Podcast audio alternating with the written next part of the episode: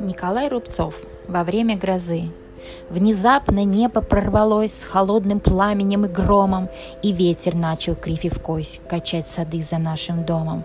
Завеса мутного дождя заволокла лесные дали, кромсая мрак и бороздя, на землю молнии слетали, и туча шла гора горой, кричал пастух, металось стадо, и только церковь под грозой молчала набожно и свято. Молчал задумавшись я, привычным взглядом созерцая зловещий праздник бытия, сметенный вид родного края. И все раскалывалось ввысь, плач раздавался колыбельный, и стрелы молнии все неслись, простор тревожный, беспредельный.